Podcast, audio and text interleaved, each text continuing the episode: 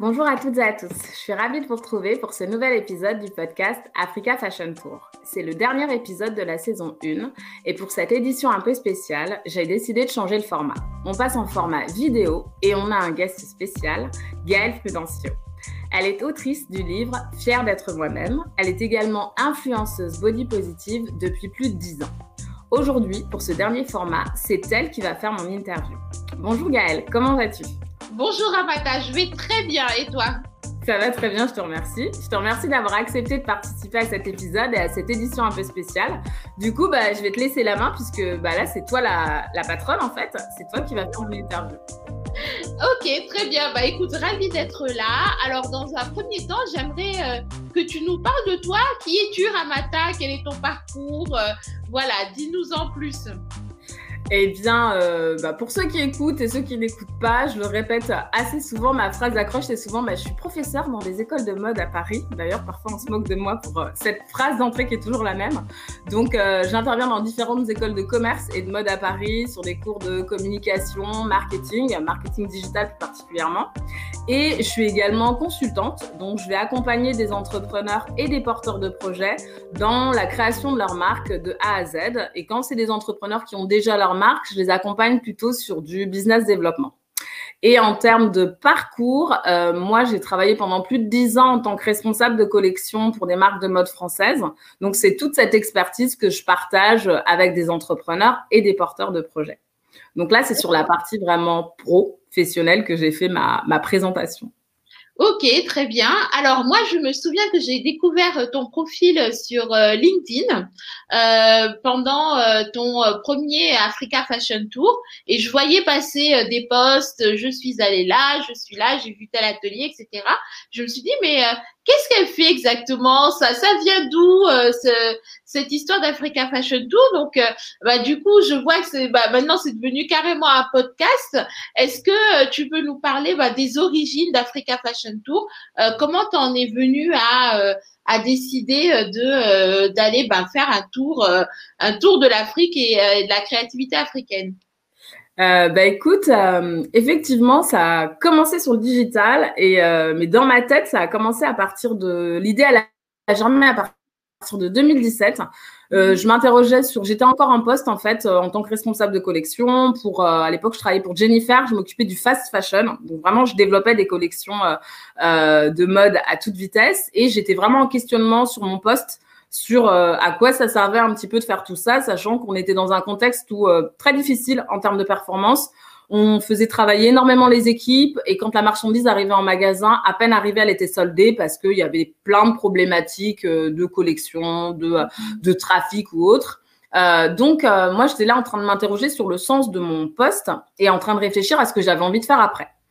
Et euh, dans cette interrogation, je me suis dit, mais euh, moi, grâce à, grâce à ma, mon expérience professionnelle, j'ai énormément voyagé. J'ai voyagé en Inde, en Chine, en Turquie pour aller développer des collections. J'ai aussi, aussi eu la chance d'aller euh, à Tokyo, euh, à Barcelone, à Miami. Et toujours pareil, c'était pour aller chercher des tendances, aller chercher des nouveautés. Et chaque fois que je suis allée en voyage, donc financé par les entreprises, dans la liste des destinations dans lesquelles on pouvait aller, chaque fois on faisait une réunion, puis on faisait la liste des capitales de la mode à visiter. Et en fait, il n'y avait jamais l'Afrique. Hmm. Il n'y avait jamais de pays africains à aller voir. Alors, j'avais des collègues qui travaillaient euh, sur le denim et donc, il y avait l'habitude de faire des voyages au Maroc pour aller faire hmm. fabriquer de la marchandise.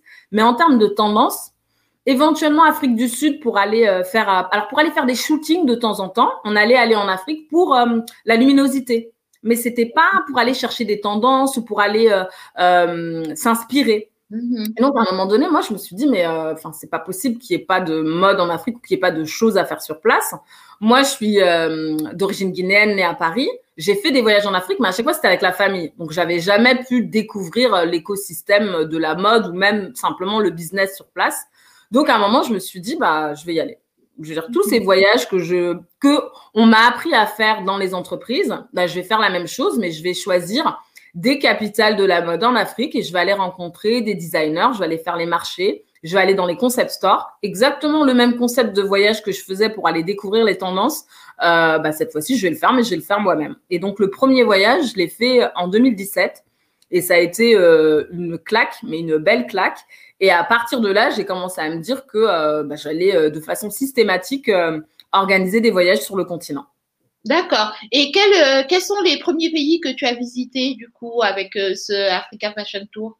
Alors moi, la première fois que je l'ai fait, je voulais faire, j'étais très ambitieuse, hein, je voulais faire 10 pays d'Afrique, partir pendant trois mois. Euh, enfin, j'étais vraiment... Et en plus, je suis partie seule et je connaissais euh, pas plus de monde que ça sur place. Donc euh, finalement, dans la réalité, ce qui s'est passé, c'est que je suis partie un mois et j'ai fait quatre pays. Et je tenais absolument à faire des pays francophones et des pays anglophones. Donc j'ai pris une carte et je me suis dit, bon, tu vas commencer en faisant simple. C'est un voyage que tu fais toute seule, c'est quand même un, un budget aussi. Donc bon, euh, j'ai pris des pays qui étaient frontaliers, les uns à côté des autres. Mhm. J'ai commencé par la Guinée parce que je suis originaire de la Guinée en me disant tu vas commencer par Conakry, comme tu connais, tu, ça va être euh, plus facile. Et puis de Conakry, je suis allée à Abidjan. Ensuite d'Abidjan, je suis allée à Accra et de Accra, je suis allée à Lagos. Après, j'ai fait Lagos Paris. Donc j'ai fait quatre pays, deux pays francophones, deux pays anglophones. Et euh, à chaque fois, ça a été pour pouvoir identifier bah, les gens à rencontrer, dans quel hôtel rester bah, ça a été en fait, tu vois, les messages sur lesquels tu disais que tu es tombé sur des messages à moi, euh, bah, ça a été des messages sur les réseaux. Alors bon, mmh. je ne conseille pas à tout le monde de faire ça, mais moi, en tout cas, ça s'est très bien passé. Donc maintenant, quand j'y repense, je me dis, mais j'étais quand même un peu folle parce que j'envoyais vraiment des, des, messages à des gens que je ne connaissais pas en disant, bon, bah moi, j'arrive à Abidjan, donc j'aimerais bien qu'on se rencontre. Et à aucun moment, je me suis dit, Enfin, peut-être qu'il peut t'arriver quelque chose. À chaque fois, j'ai rencontré des gens extrêmement bienveillants et ça a toujours été, euh, j'ai été extrêmement bien accueillie. Et euh, à chaque fois, ça a été euh, une suite de rencontres de un tel me présente un tel qui me présente un tel. Et comme ça, j'ai constitué un réseau de mmh. personnes de confiance qui, à chaque fois, m'ont donné les coordonnées de quelqu'un à aller rencontrer. Et comme l'écosystème de la mode, mine de rien, c'est un monde assez petit, bah, c'est mmh. assez facile de rencontrer bah, des personnalités influentes dans chacune des capitales et puis de, de, de, vraiment beaucoup plus facile qu'on peut qu'on pourrait le faire en France si on avait envie de rencontrer. Euh, moi, j'ai eu l'occasion à Abidjan de rencontrer Pathéo. Je suis allée dans son studio, j'ai discuté avec lui, mais vraiment très simplement. Mm-hmm. Je pense qu'en France, si on a envie de rencontrer une figure de la mode, euh, de la mode française installée depuis des années, euh, c'est très compliqué à, à, organiser. En plus, à se retrouver à avoir une conversation mm-hmm. côte à côte avec lui, quoi. Alors que là, c'est bah, très très facile, quoi. Ok. Et quelle était ta vision euh, de, euh, ben, de l'Afrique et euh, de la créativité africaine avant d'arriver pour, pour ton premier voyage? Euh, eh ben écoute, moi j'avais une vision et je j'ai pas honte de le reconnaître qui était un peu ethnocentrée mais avec un regard bah, occidental. Même si je suis originaire euh, de, Guinée, je suis née à Paris, j'ai toujours vécu en France. Donc, euh, moi, quand j'y suis allée au début, c'était, ben, moi, je, je suis prof, je suis consultante, j'ai peut-être euh, leur apporté mon expertise, mes connaissances, j'ai un truc à apporter. Et en arrivant sur place, en voyant à quel point les entrepreneurs ils sont audacieux, sont malins, mettent énormément de choses en place, ont un écosystème et un business model qui n'a rien à voir avec ce qu'on peut avoir ici en France. Mmh. Moi, j'étais, j'en suis revenue très, très humble en fait. Mmh. Très, euh, euh, j'ai appris énormément. Je me suis rendu compte que euh, et c'était pas euh, pas dans le sens ils n'ont rien et ils se démerdent, mais c'est plutôt mmh. il y a énormément de talent, il y a énormément d'idées et surtout on n'est pas dans aujourd'hui dans beaucoup de marques il y a beaucoup d'uniformisation des collections. Tout le monde fait un peu la même chose. On analyse les datas. On a compris qu'on était capable de vendre des robes noires. Et du mmh. coup, bah, on repropose systématiquement les mêmes produits. Et donc, il y a énormément de marques qui fonctionnent avec euh, des reconduits. Quand on arrive sur le continent, euh, dans énormément de, de pays, de, de capitales, de, de designers que j'ai pu rencontrer, chaque mois, tous les deux mois, il y a une nouvelle offre qui est proposée, des nouveaux produits. On peut avoir des bases qui sont les mêmes en termes de forme, mais à chaque fois, on va changer les tissus, on va changer les mmh. formes, on va. Et puis, on est dans cette logique aussi. Euh, ce qui euh, le l'entrepreneur, le designer va proposer d'autant plus de nouveautés qu'en fait le consommateur il est demandeur de nouveautés. Mmh. Quand on va à un événement, une cérémonie ou autre, on ne veut pas porter la même robe euh, mage que que telle autre personne en fait. On veut vraiment mmh. avoir sa, son identité, son, son article unique. Et donc ça, ça permet au designer de vraiment euh, se faire plaisir, utiliser tout type de matière. Et donc, euh, moi, j'ai été frappée par l'audace créative. C'est-à-dire, il n'y a pas ce côté euh, uniforme qui peut y avoir dans beaucoup de collections occidentales. Et puis, j'ai été frappée aussi par Parfois, quand on, on, dit souvent qu'il n'y a pas suffisamment de visibilité, qu'on ne connaît pas suffisamment de marques africaines, et moi, c'est vrai que j'en connaissais pas. Mhm. Euh, et en fait, euh, bah, il y en a énormément. Et quand elles sont pas connues, c'est pas parce qu'elles euh, savent pas utiliser Internet ou qu'elles euh, savent pas utiliser Instagram ou c'est juste que qu'en fait, la force du retail, elle est très très forte sur place et le mhm. contact humain, il est encore très très fort. Et donc, on est dans des organisations qui privilégient le contact en fait. Ouais. plus que le digital. Et donc, c'est tout ça que j'ai appris sur place et ça m'a obligé à remettre en question en fait beaucoup d'idées reçues que je pouvais avoir. Mhm. Et donc, au moment où tu euh, te rends euh, là-bas pour la première fois, tu es en réflexion par rapport euh, à, ton, à ton travail, à ton activité. Et est-ce que tu, as, tu étais déjà dans ta démarche de créer une entreprise? Et à ce moment-là, est-ce que ce voyage a modifié ton, ton idée première, ce que tu, tu voulais proposer de nouveau? Alors moi, ça m'a. ce qu'il y a, c'est qu'en fait, quand j'ai fait Africa Fashion Tour, euh, je n'avais pas d'ambition en termes de business model de comment je vais faire de l'argent avec cette initiative. Mm-hmm. J'avais une ambition de j'ai envie de, de découvrir ce qui se passe. Je sais pas trop ce qu'il y a derrière. Euh, j'avais euh, euh, bah, la chance que j'avais, c'est j'avais l'opportunité de faire ce voyage-là et de le financer sans, sans crainte, sans stress et sans. Euh, il faut absolument que je trouve l'idée géniale de start-up qui va me permettre de. Donc moi, j'en suis revenue avec une volonté de partager au maximum, avec un maximum de gens, tout ce que j'avais pu découvrir. Et donc j'en suis revenue avec euh, faire des conférences, faire des masterclass et raconter ici à Paris ce qu'est la créativité africaine pour mhm. sortir de ce euh, de ces idées reçues que c'est euh, ce serait du boubou et du wax uniquement. Mhm, mhm, alors qu'il y a tellement de choses. Donc moi j'en suis revenue avec ce côté euh, pédagogie partager discuter.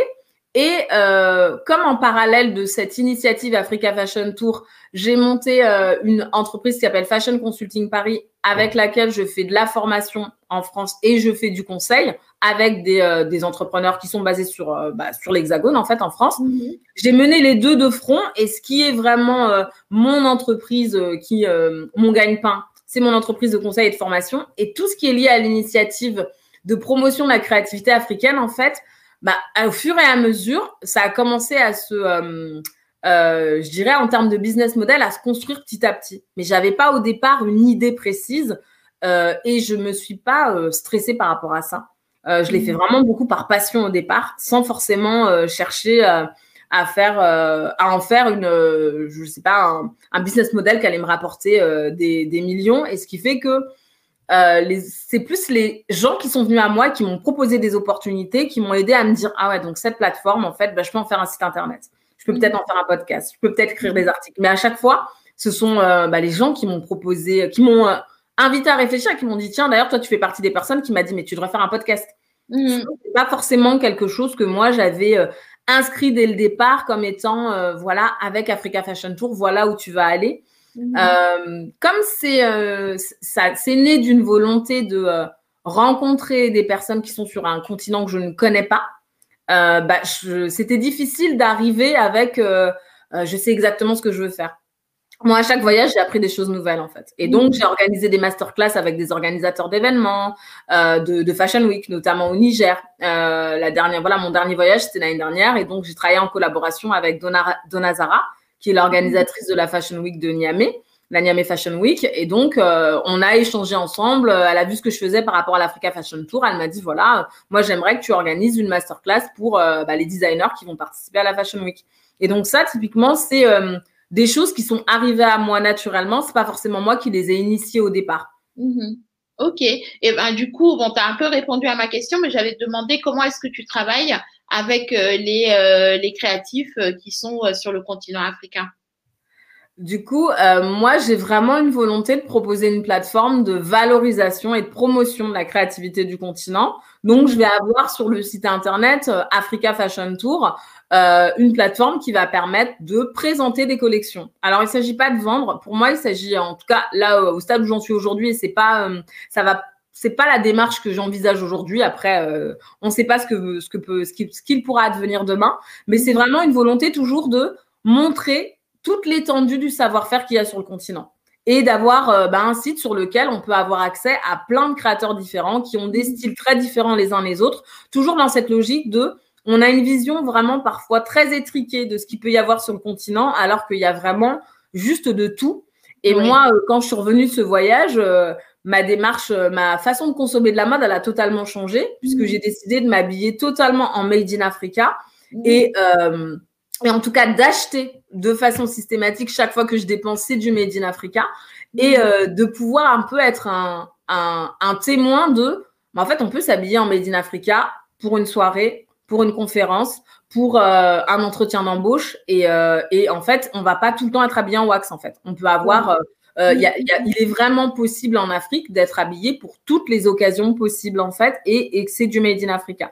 Et du coup, ma, ma, plateforme, elle se veut un moyen de découvrir, en fait, des créateurs à travers des articles, à travers le podcast et aussi ah bah, à travers de la photo, de la vidéo, de défilés auxquels j'ai pu assister. D'accord. Et euh, du coup, les, les personnes qui, euh, qui te suivent, qui écoutent le podcast, qui, te, qui te suivent sur, euh, sur les réseaux sociaux, qui vont sur ton site, comment est-ce que elles peuvent, euh, elles, travailler avec, euh, avec le continent et contribuer à valoriser cette, cette créativité africaine aussi? Pour moi, c'est bah, c'est assez simple en fait.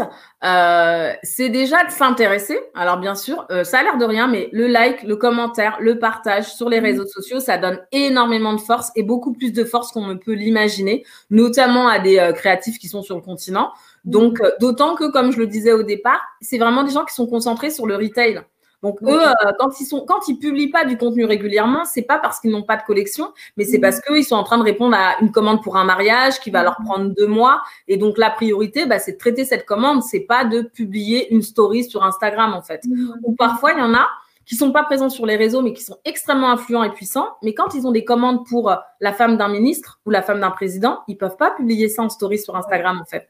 Donc, du coup, on n'a pas de photos de leur travail et on, on va sous-estimer la qualité de leur travail parce que on le voit pas. Alors après, à côté de ça, il y a aussi des exemples comme celui de Sarah Diouf ou comme le tien, où vous faites du Made in Africa, vous le mhm. revendiquez et vous avez les comptes de vos marques sur lesquels il y a du contenu régulier qui est mis en avant.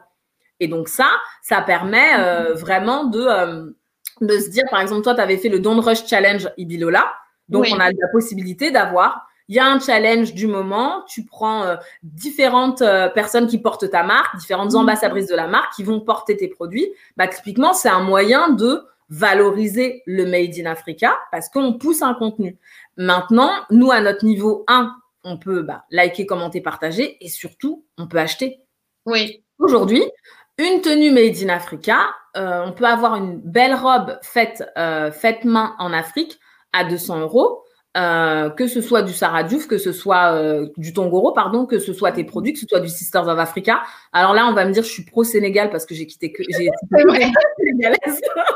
Donc il faut que j'essaye de citer d'autres marques. Il y a Cita Indigo qui utilise le, le euh, au moins au moins une marque qui utilise un tissage de Guinée. Comme ça, au moins j'aurais compensé un petit peu. donc Cita Indigo, mais il y a énormément de marques qui sont aux alentours de 200 euros, 200 euros pour un produit fait fait main en Afrique, en série limitée, qui utilise un tissage traditionnel tel que le lépi, par exemple, pour Cita Indigo, mmh. euh, on ne se rend pas compte à quel point le fait d'acheter le produit, ça contribue à euh, finalement euh, la pérennité de la marque qui, bah, chaque fois qu'elle a une commande, elle, euh, elle sait précisément, en plus, c'est des marques qui sont très transparentes. Donc, on sait précisément, quand on voit la photo de l'artisan qui a fabriqué la pièce, c'est vraiment lui qui a fabriqué la pièce. C'est mmh. pas une photo qu'on est allé prendre sur Internet pour dire, bon, on va leur donner un peu du greenwashing, une info sur oui, oui, on, travaille avec un atelier euh, euh, mmh. sur le continent. Donc, pour moi, l'un des premiers axes, c'est de se dire, euh, bah, si on est consommatrice de mode ou consommateur et qu'on a l'habitude d'acheter une dizaine de pièces dans l'année, bah, de se dire, ou plus, je donne un chiffre vraiment qui est, je dis une dizaine pour dire une fois par mois, je vais m'acheter, je vais me faire plaisir. Se dire, bah, il y, a, y a une fois dans l'année où je vais acheter une marque africaine. Je vais acheter un produit du continent. Et c'est comme ça qu'on va les soutenir, en fait. Il n'y a mm. pas, et pour moi, c'est le, il n'y a pas à se dire, on va faire un crowdfunding, on va essayer de les aider, on va donner un euro par-ci. Non, c'est vraiment euh, de se dire, bah, aujourd'hui, l'étendue des marques, euh, on peut vraiment être un banquier et s'habiller de la tête aux pieds avec des marques made in Africa. Ça existe, c'est possible. Euh, c'est pas du tout un, un, mythe ou à se dire, et en termes de qualité aussi, euh, on a beaucoup de doutes sur euh, sur la qualité. Moi, j'ai entendu beaucoup de choses sur c'est pas qualitatif, euh, les finitions sont pas toujours réussies. moi, je fais un énorme travail sur le discours sur le langage. Mm. Parce que parfois, on est les premiers issus de la diaspora ou issus du continent à critiquer nos, j'ai envie de dire nos frères, nos sœurs, nos cousins, en fait. Mm. Alors qu'en fait, euh, le simple fait d'être dans ce discours-là et de dire à côté, quand c'est fabriqué en Chine, quand c'est fabriqué en Inde et que c'est d'une extrême qualité, les finitions sont très bien, bah, quelque part, euh, on contribue aussi à un storytelling en fait. Quand on, on va dire oui mais bon la qualité en Afrique on n'est pas sûr et pour moi euh, pour avoir rencontré énormément de designers et être allé dans les ateliers je les ai vus travailler et j'ai vu des choses d'extrêmement bonne qualité. J'ai des vêtements où euh, je me dis pas par rapport à des choses qu'on peut acheter dans des marques de fast dans des boutiques qui font du fast fashion en termes de qualité pour moi être allé pour avoir travaillé dans ces milieux là je c'est pas du tout la même façon de travailler quand on fait une petite série et qu'on va avoir un modèle où on a mm. euh, une cinquantaine de pièces et quand on a un modèle où on en a produit 10 000. C'est pas du tout la même histoire que l'on raconte. Donc pour moi, ce qu'on peut faire, j'ai presque envie de dire ce qu'on doit faire, c'est de soutenir le local. Et puis tous les récents événements, ils nous invitent encore plus à aller dans cette direction-là, mm. euh, à se dire, euh, bah, il y a un moment dans la manière dont j'achète, je soutiens un artisan, je soutiens un savoir-faire fait main pour euh, bah, continuer à, aider tous ces artisans, toutes ces, bah, toutes ces petites mains à, faire leur travail au quotidien en fait. Oui, ouais, c'est super important de valoriser en plus euh, ben, le, fait main. Quoi. Aujourd'hui, on, on, est en train de retourner à plus de low fashion, un peu plus de prise de, euh, de conscience de ce qu'on consomme et tout. Donc, c'est le moment euh, d'aller vers ça. quoi. Et qu'est-ce que tu penses des, de, de cette, ces, ces, deux expressions qu'on entend beaucoup en ce moment qui sont euh, euh, Africa is the future et Africa is now. Euh, comment tu te positionnes par rapport à ces expressions-là? Alors, moi, je, ce que je trouve intéressant, c'est mhm. que dans, un, dans l'ère du digital, à chaque fois qu'on a des expressions comme ça qui peuvent être des hashtags et qui peuvent améliorer le référencement de telle ou telle marque. Donc là, c'est le, côté un peu stratège qui parle. Je pense que mhm. c'est bien. Parce que euh, quand on n'avait pas ce genre d'expression-là, ben, quand on cherchait des infos sur, euh, sur des créateurs africains, sur des designers, sur des, sur des initiatives, et quand on a tapé dans Google, on n'allait pas forcément les trouver facilement. Là, quand ces expressions-là, elles sont fortement utilisées, elles sont reprises un peu partout, bah mine de rien, ça permet de retrouver facilement les dernières initiatives du moment liées au continent africain. Donc, je trouve que euh, il y a quelque chose, quelque part, quelque chose d'intéressant à avoir des expressions un peu fourre-tout. Même si euh, ce qui est dérangeant, c'est que derrière Afrique, il y a quand même 54 pays. Il y a 54, mmh. et derrière ces 54 pays, il y a autant d'ethnies, il y a autant, il y a tellement de diversité que, comme comme c'est une expression fourre-tout, ça ne pourra jamais traduire de manière, euh comment dire, objective la, toute la réalité du continent. Et donc, c'est pour ça que moi, j'aime bien parler au pluriel de des créativités africaines, des modes africaines. Mais à un moment donné, simplifier le discours, ça permet aussi à une ère où, euh, si on veut retrouver des données facilement, il faut des mots-clés. Ces expressions-là, bah, elles font le job. Après, moi, ce qui m'intéresse, c'est surtout de se dire, euh, une fois qu'on a dit ça, on fait quoi? Mm-hmm. Parce qu'une fois qu'on a utilisé cette, euh, ce mot trendy, une fois qu'on l'a mis en hashtag, et puis que ça a été la mode un temps, est-ce que concrètement, on a fait quelque chose pour aller toujours pareil. Qu'est-ce qu'on fait au quotidien? En tout cas, ceux qui veulent valoriser la créativité africaine, qui écrit des articles, qui euh, qui fait de la photo, euh, qui euh, produit une marque made in Africa. C'est après, c'est qu'est-ce qu'on met en place pour aller soutenir ce mouvement-là? Parce que sinon, c'est juste des paroles, c'est juste un discours, et après derrière, il n'y a pas vraiment d'actions concrètes qui sont mises en place. Donc pour moi, on en revient à commence selon tes moyens par liker, commenter, partager. Euh, et puis après, c'est euh, bah, j'achète. Et donc, quand je dis Africa is now, moi, ma manière de le, de le vivre, c'est euh, bah, aujourd'hui, j'ai carrément une collection de pièces made in Africa. Mmh mmh et donc, que je suis fière de porter, que, que moi, j'ai réussi à me faire livrer. Cette pièce que je porte, c'est du Bogolan, du Mali, que j'ai réussi à me faire livrer entre les deux confinements. Euh, parce que je suis en relation directe avec un designer. Alors, on va dire aujourd'hui, j'ai des euh, relations privilégiées avec certains designers, mais ces designers-là, euh, quand on va sur le compte de la Dakar Fashion Week ou, ou de la Lagos Fashion Week, on peut les retrouver. Il y, a, leur compte Instagram, on leur envoie un message, ils sont accessibles en fait. Oui. Bah, J'allais justement te demander comment, comment, où et à qui s'adresser pour pouvoir consommer des, des marques de mode africaines, enfin made in Africa. En fait, c'est euh, moi j'ai souvent et j'entends souvent et je te remercie de me poser cette question-là. J'entends souvent le ouais mais moi je saurais pas comment faire ou j'en trouve pas ou il y en a pas en fait de marques euh, africaines. Euh, j'en connais pas. Euh, et, je me dis, bon, c'est vrai que ça va pas être aussi accessible facilement que Zara, que Mango, que plein de marques dont on entend parler tout le temps, ou euh, que de marques un peu plus pointues, euh, luxe françaiise, type Marine Serre, où il y a énormément de magazines de mode qui en parlent tout le temps. Donc forcément, ces marques-là, ben, elles sont accessibles, on en entend parler. Alors, soit on a, euh, je, vais, je, vais, euh, je vais reparler de Sarah Diouf, mais on a des personnes qui, ont, euh, qui sont très douées pour utiliser les réseaux sociaux, les médias et donc qui ont pignon sur rue en termes de communication. Et donc, mmh. ah, ces marques-là, comme elles, sont, elles ont une forte communication sur le digital, on les suit et puis elles ont un site internet, on va, on va être connecté à elles directement. Et puis, soit on va aller euh, bah, suivre euh, bah, quelqu'un comme Adama Paris, qui euh, est la fondatrice de la Dakar Fashion Week. Et mmh. donc, quand on est sur le compte de la Dakar Fashion Week, bah, on a accès à voilà, plus d'une cinquantaine de designers qui ont défilé depuis 20 ans que la Dakar Fashion Week existe. Ben, on a accès à des photos. En général, les designers qui sont mis en avant sur les comptes Instagram, ils sont toujours tagués. Donc, on a mmh. la possibilité. Et pour le coup, Instagram aujourd'hui, c'est un moyen de faire connaissance avec une marque. Oui. Vous envoyez un message sur Instagram à une marque, vous, a priori, euh, vous recevez une réponse. Hein. Il n'y a pas de. Euh, alors peut-être que vous la recevez pas dans l'immédiat, mais vous recevez une réponse. Donc, euh, donc le, vraiment pour moi, le premier moyen, c'est les réseaux sociaux et c'est, c'est alors c'est vrai qu'il faut faire un travail de fouille. C'est pas, mmh. il n'y a pas de la publicité qui vous vient ou du retargeting où vous êtes là sur sur Insta et puis vous allez avoir euh, une publicité qui arrive. Et puis après, on a de plus en plus là récemment, euh, euh, on a Gabrielle Union qui porte une, un designer Kente Gentleman. On mmh. commence à avoir énormément de stars internationales, notamment afro-américaines, qui mmh. portent du Made in Africa, qui portent des créateurs qui sont basés sur le continent. Donc, on est de plus en plus, je pense qu'on a de plus en plus accès à de la créativité africaine, à des designers, mais c'est juste que le chemin, c'est pas euh, euh, bah, je, je, regarde Vogue, je feuillette les pages et je vais tomber sur une marque.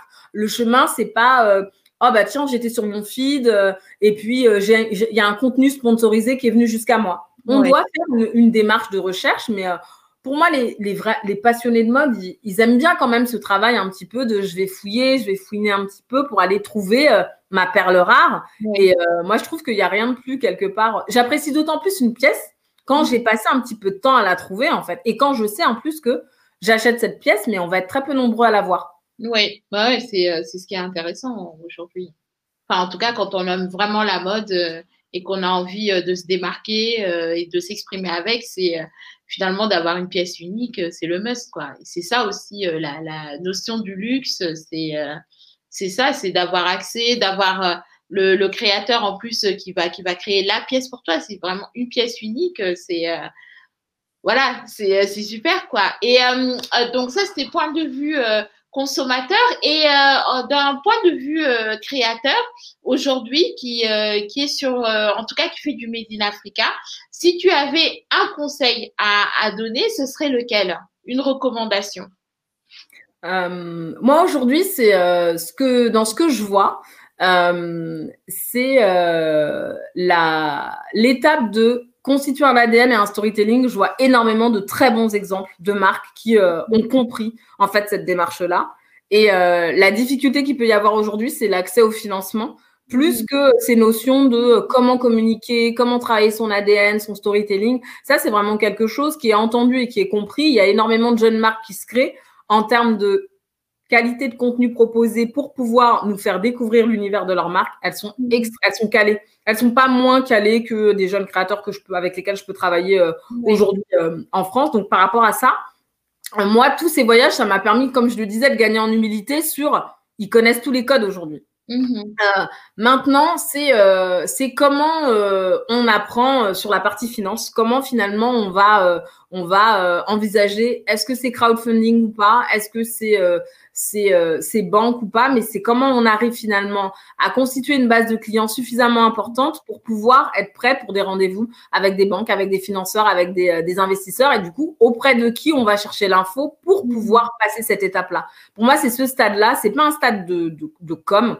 de dire il faut avoir un bon feed Instagram. Je pense que ces conseils-là, euh, mmh. euh, ils les ont déjà entendus. Pour moi, c'est vraiment de euh, qui sont les intermédiaires financiers qu'on peut aller rencontrer, qui soient sur le continent, parce qu'il y en a sur le continent. Aujourd'hui, l'industrie, l'écosystème de la mode dans les pays anglophones, qui est extrêmement regardé, il est énormément soutenu par des banques, en fait à Lagos, il y a une Fashion Week, elle s'appelle GT Bank Fashion Week. C'est la banque. C'est comme si c'est l'équivalent de la Société Générale qui finance cette Fashion Week, en fait. D'accord. Qui est le sponsor officiel de cette Fashion Week qui a lieu tous les ans. Donc, euh, eux, l'intérêt et l'attractivité du business de la mode dans ces pays-là, ils l'ont largement compris. Mm-hmm. Donc, il n'y a pas de raison que, euh, que cette, euh, cette euh, finalement cette expertise là, elle aille pas à un moment donné euh, vers davantage de pays francophones et qu'elle aille pas toucher plus massivement d'autres designers. Donc pour moi, il faut aller regarder les exemples de ce qui fonctionne et il faut se dire, faut taper à la porte, faut pas avoir peur de taper à la porte. Mais encore une fois, euh, ça, ça marche pour celui qui a qui a sa marque, qui a son ADN, qui a sa com de Calais. Mais là, pour le coup, on en a vraiment beaucoup. Mmh. Et l'idée, c'est d'aller chercher finalement partenaire euh, ou conseiller, mais d'aller d'aller chercher du conseil dans la dans tout ce qui est finance. Pour moi, c'est vraiment ça le, le, nerf de la guerre, presque plus que euh, que vraiment le côté. Euh, il faut que vous alliez trouver quelqu'un qui vous aide à faire du branding ou de la com ou du, de la stratégie. Ils sont extrêmement doués pour ça. Moi, chaque mhm. fois que j'ai rencontré des designers, quel que soit, et c'est pas c'est pas des gens qui ont fait des écoles de commerce ou des écoles de marketing, et ils ont une manière de raconter l'ADN de leur marque. En fait, c'est tellement authentique. Moi, à chaque fois, je me dis mais mais nous, on fait des années d'études pour pouvoir raconter un storytelling comme ça. Eux, ils vous racontent l'histoire de la marque, qui est une histoire véridique d'un artisan, parce que c'est souvent des familles qui travaillent le bogolan, ce sont des familles qui travaillent, qui font certaines teintures indigo. Donc, ils ont des histoires à raconter qui sont absolument magiques. Et du coup, tous les éléments qui constitutifs d'une marque qui en font quelque chose de vraiment fort, en termes de storytelling, on n'a rien à envier à des marques françaises centenaires, des Givenchy, des, euh, des, euh, des Chanel ou autres. Mais ce qu'il ce y a, c'est qu'on n'a pas tout, euh, il n'y a pas aujourd'hui euh, tous les moyens qui ont été mis derrière ces marques-là, parce qu'il n'y a pas un Kering, un LVMH qui a mis, mmh. euh, qui a mis des sous derrière pour, leur, pour les rendre aussi, aussi prestigieuses, en fait. mais pour moi, en tout cas, le, le, l'histoire, en fait, on a le diamant brut. Après, maintenant, c'est comment, comment on le travaille pour, pour en faire quelque chose d'encore plus, pour que ça brille vraiment au-delà des frontières du continent. D'accord. Bah, je le souhaite vraiment. Et euh, alors, j'ai deux, euh, dernières petites questions. Euh, la première, ça va être quelle est ta vision bah, Là, on a beaucoup parlé de créativité africaine, mais du coup, c'est quoi en fait la créativité africaine pour toi? Alors, c'est toujours... moi, mon premier voyage, en fait, c'était justement pour aller découvrir ce que c'était, parce que j'en mmh. avais une vision qui était très limitée. Je me rendais pas compte de tout ce qu'il y avait derrière. Donc euh, moi, ce que je constate, c'est que euh, il y a énormément d'audace dans la manière dont les entrepreneurs, mais également les consommateurs de mode sur le continent africain, ils appréhendent la mode.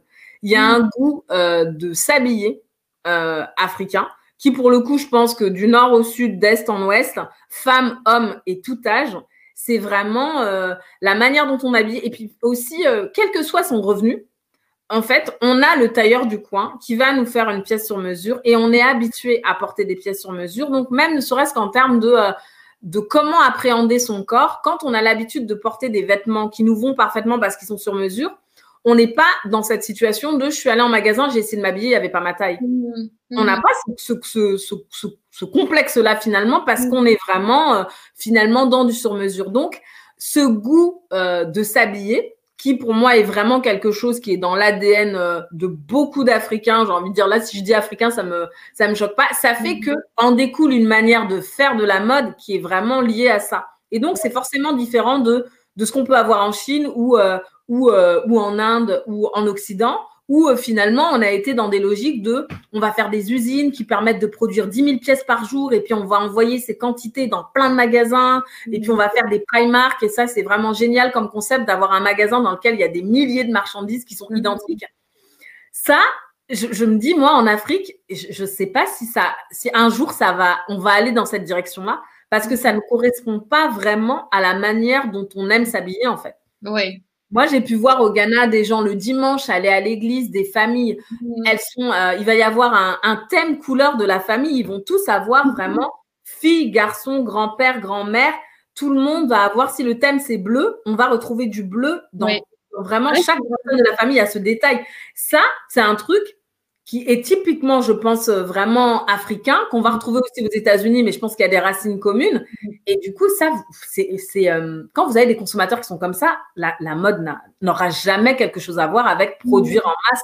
Et donc, pour moi, la créativité africaine, c'est vraiment un vrai goût de s'habiller et un vrai goût d'être aussi euh, unique et de. donc, quand on parle de la sapologie, pour aller vers l'extrême, en fait, quelque part, c'est vraiment un goût de se vêtir, un goût de représenter. Et en fait, euh, comment on est habillé, c'est vraiment révélateur de notre identité, de notre personne. En fait. Et encore une fois, quel que soit le, notre niveau de revenu, en fait. Et du coup, euh, ce goût-là, moi, je trouve qu'il euh, faut le préserver au maximum. C'est-à-dire, moi, quand j'entends ce qui manque à l'Afrique, c'est des usines pour produire en quantité, je me dis, bah, je ne sais pas si c'est vraiment ça le, le, le, but. Quoi. Je pense que en associant toutes les euh, unités de production et ateliers euh, qui existent aujourd'hui, on a la capacité de production d'une usine, mais on a cette euh, richesse de, de, créativité, en fait. Plutôt que d'avoir une usine qui produit 10 000 fois la même chemise, bah, en fait, on a plein d'usines différentes qui produisent plein de choses différentes. Et donc, on n'est pas dans l'uniformisation. Et moi, c'est ce que je pense que s'il y a un truc à préserver en Afrique, c'est vraiment ça, en fait. Et et je pense qu'il y a des possibilités de proposer des modèles économiques et des business models qui permettent à ce genre d'écosystème qui soit pas euh, industrialisation à fond euh, de, de, de, croître, d'apporter des revenus à tout le monde et d'être pérenne dans le temps et surtout de d'être dans des logiques sustainable de développement de développement durable en fait. Donc euh, pour moi c'est ça, c'est vraiment quelque chose de sain euh, et surtout de très euh, de quelque chose d'audacieux et de finalement respectueux de l'identité de chacun. Oui, clairement. Ok. Euh, alors pour finir, je voulais demander un peu. alors tu as le donc les tournées. Bon, là concrètement 2020 c'est un peu particulier, mais donc il y a Africa Fashion Tour, il y a Fashion Consulting Paris, il y a les, les cours, le podcast. Euh, c'est quel est ton moteur euh, pour, euh, pour voilà pour pour créer tout ça et pour continuer à partager c'est quoi ton moteur au quotidien?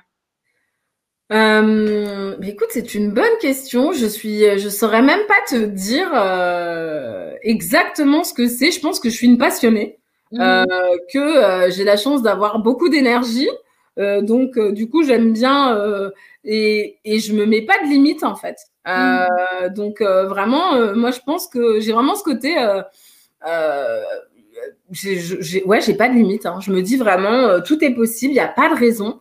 Je me, alors moi je suis quelqu'un qui a, ce qui est méthodique, hein, tu, tu, le sais, donc je vais faire ma feuille de route avec ma liste de tout ce qu'il y a à faire. Donc il y a quelque chose dans mon tempérament qui va être très carré, très organisé.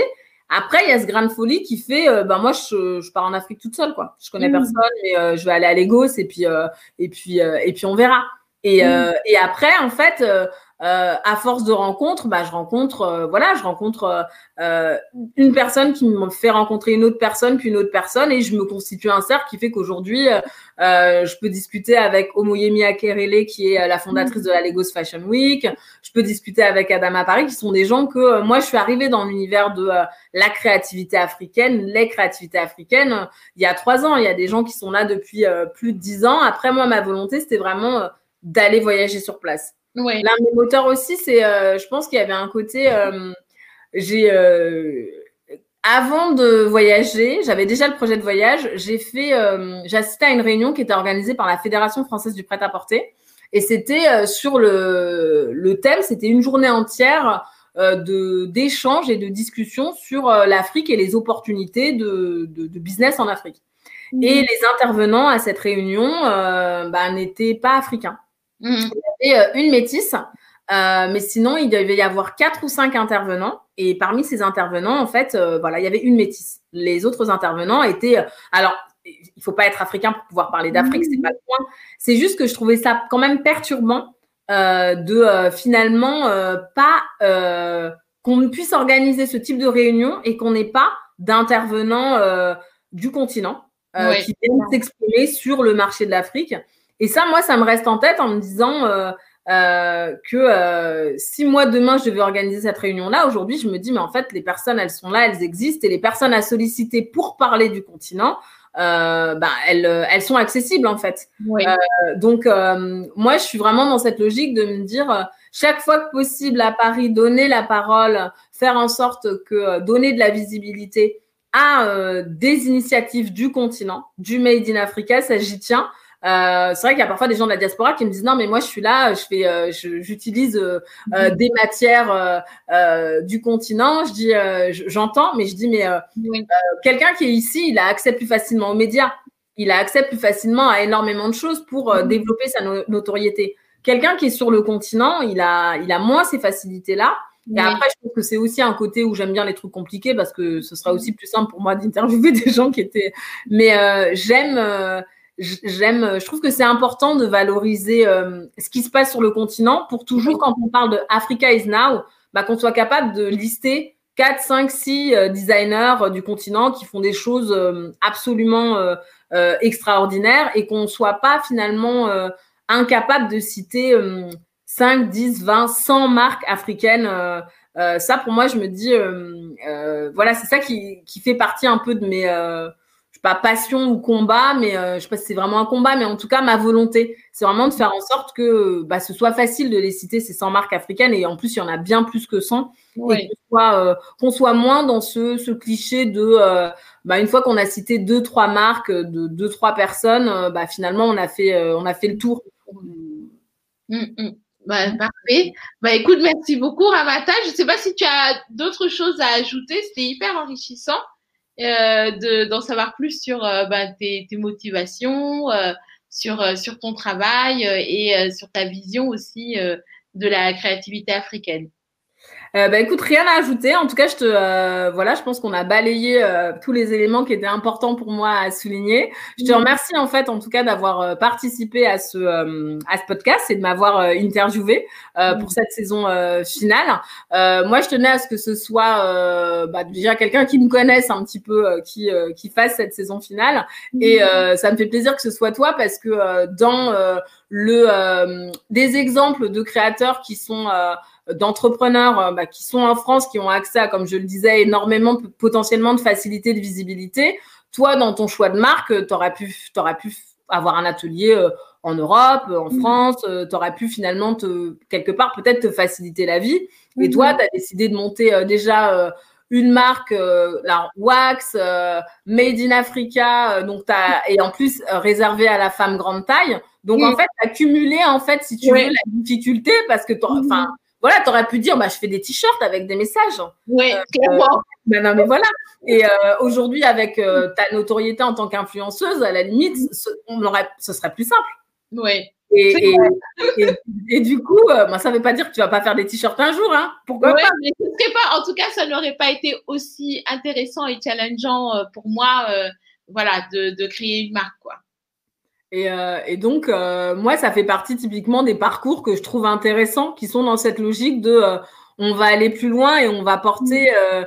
la créativité du continent au-delà des frontières et on va montrer ce qu'on est capable de faire, de proposer. Mmh. Et je trouve qu'en termes bah, d'exemple, ton travail au quotidien, il est, il est vraiment intéressant. C'est pour ça que je suis vraiment, bah, écoute, très contente et ravie que tu aies accepté de faire, faire cette, cette émission avec moi.